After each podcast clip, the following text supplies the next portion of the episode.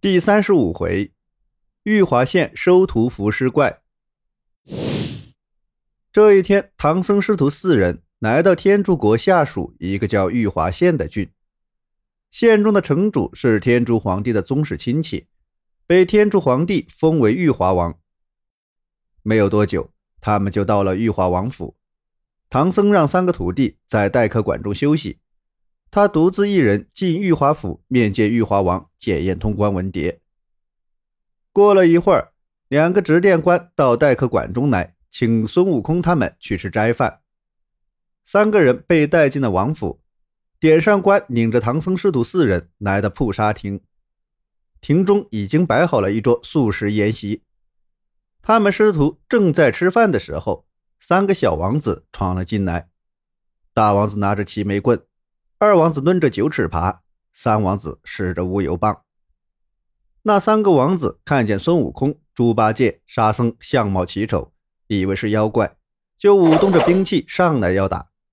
猪八戒拿出他的九尺耙一晃，只见万道金光，把二王子吓得手发软、筋发麻，不敢再往前走一步。孙悟空也掏出金箍棒一晃，就有碗口粗细，直直的竖在地上。孙悟空对大王子说：“你要是能拿得动，我就把这棍子送给你。”大王子用尽了全身的力气，也没能把金箍棒移动一分一毫。三王子不服气，抽出乌有棒就打。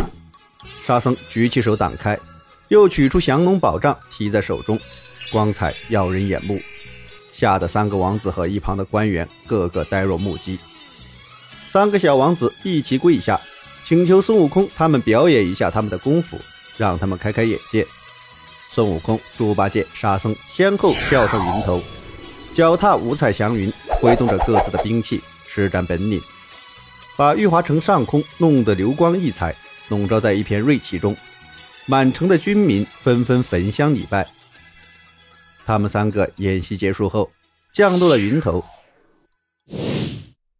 三个王子急忙回到宫中。告诉他们的父王，要求父王恳请唐僧，让他们三个拜师学艺，以便将来可以保护城邦。国王答应了，带着三个王子来见唐僧。没想到唐僧还没有开口说话，孙悟空就一口答应了。国王非常高兴，立即命令大摆筵席，宴请唐僧师徒。第二天一大早，三个王子就来行了拜师礼。孙悟空问他们要学什么兵器，大王子说要学棒，二王子要学爬，三王子要学杖。孙悟空看他们的力量都还不够，就在布沙亭后面的静室里传授他们神力。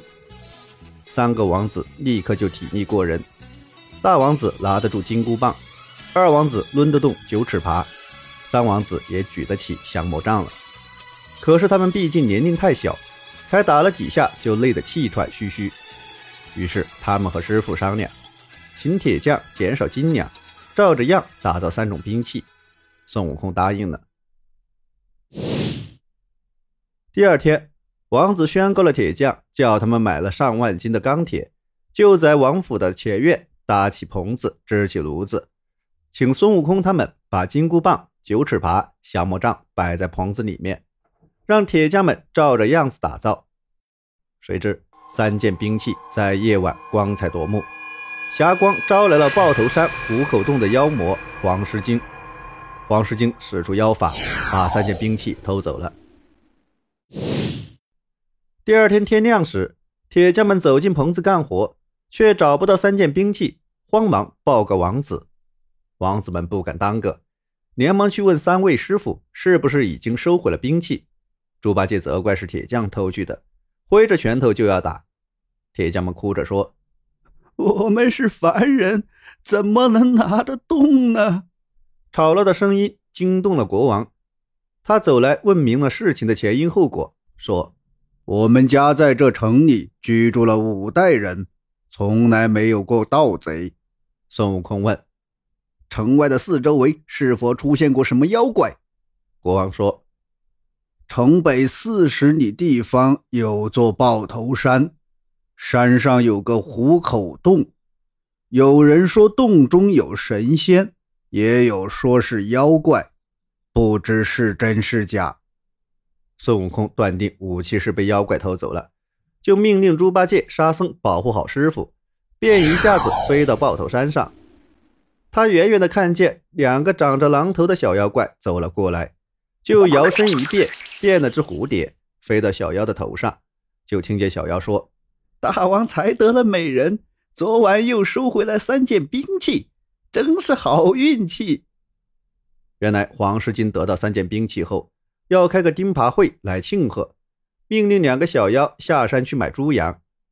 孙悟空听明白后，现出了原来的面目，用定身法定住了小妖，摘下了小妖的银子包裹，又从他们的腰间取下了粉漆牌，那上面一个写着“刁钻古怪”，另一个写着“古怪刁钻”。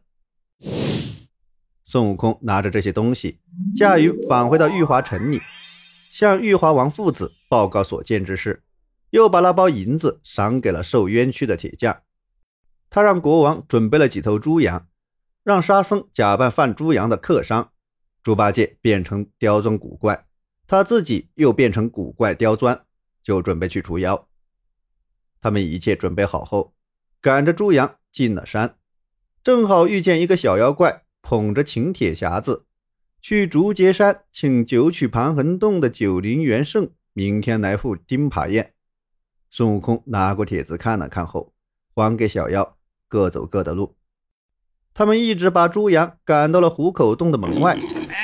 妖魔黄石怪听到声音后走出洞来，孙悟空就假说欠了客商五两银子，黄狮精就命令一个小妖进洞去取。孙悟空见不能进洞，着急了，于是他就说。这位客商也想开开眼，看看我们的钉耙会。黄狮精听了很不高兴，说：“哎，你怎么跟人家乱讲话了？”黄狮精还没答应，孙悟空就拉着沙僧、八戒跑进洞中。他们进洞后，看见大厅正中的石桌上供奉着他们的三件兵器。黄狮精赶紧跟了进来，在他们身后叮嘱说：“这位商客，中间摆的那把就是钉耙。”你可以看出去以后，千万不要给别人乱讲。猪八戒看见了他的钉耙，就再也沉不住气了。他跳上石桌，一把抢到了他的钉耙，现出本来的面目，照着黄狮精就打过去。孙悟空和沙僧也跳上石桌，各自拿了兵器，现出原形。黄狮精呆住了，慌忙取出一柄四明铲，大声问：“你们是什么人？”敢来抢我的宝贝！孙悟空大骂黄狮精自己做贼偷人东西，反倒污蔑别人抢劫。他们从洞里杀出一条路，来到洞外。黄狮精打不过他们，就虚晃一招，钻了个空子，向东南方向逃跑了。猪八戒想去追，孙悟空说：“就让他跑了吧，咱们断了他回来的路。”于是他们三人来到洞口，打死了所有的小妖。孙悟空他们三个。拿完了洞中的钱财，赶出猪羊，搬出几具被打死的妖怪尸体后，放火把虎口洞烧得一干二净。他们把猪羊、钱财和小妖的尸体一起用法术运回到玉华府中。孙悟空他们把灭妖的经过讲给玉华王父子和师傅听。国王又高兴又担心，他怕黄狮精以后来报仇。果然。黄狮精逃到竹节山九曲盘横洞，找到九头狮子怪九灵元圣，求他替自己报仇。九灵元圣起先责怪他，说他不该去招惹爱闯祸的孙悟空。不过后来还是答应了黄狮精，去玉华城找孙悟空替他出气。于是他点了一群杂毛狮子精和黄狮精一起出发了。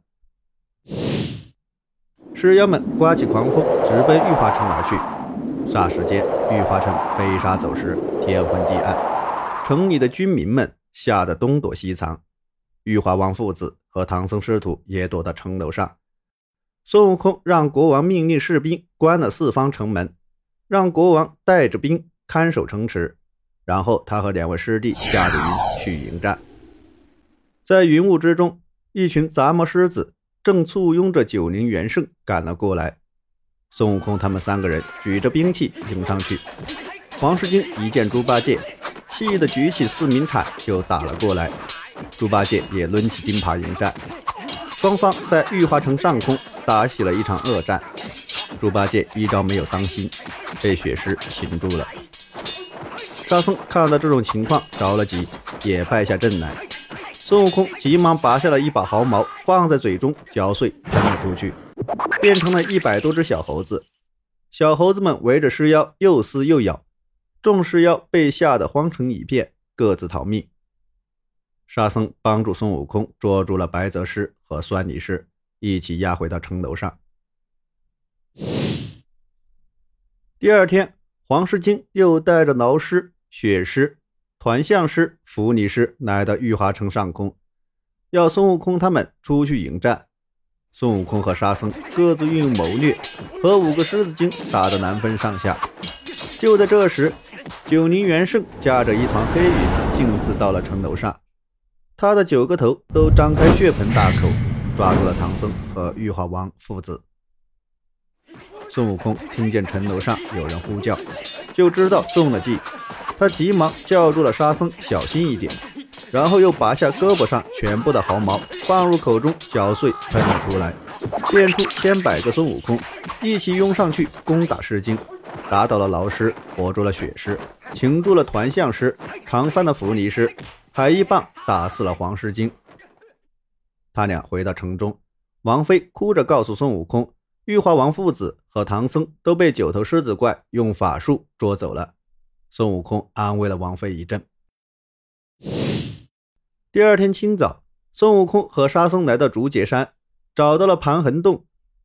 九灵元圣听到小妖报告孙悟空和沙僧来了，也不穿盔甲，也不拿兵器，大摇大摆走出洞门。孙悟空和沙僧一见老妖，就各自举起兵器打了上去。